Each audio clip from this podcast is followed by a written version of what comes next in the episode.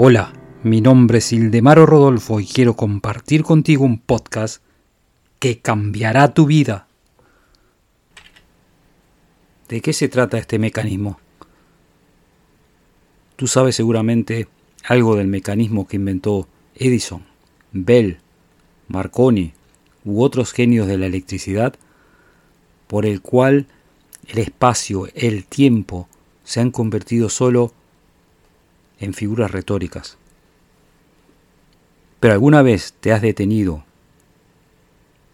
y has pensado que el mecanismo que se te dio para transformar la energía universal y omnipresente fue inventado por un inventor mucho más grande que Edison? Sigue mi podcast y te daré la llave que abrirá todas las puertas del éxito.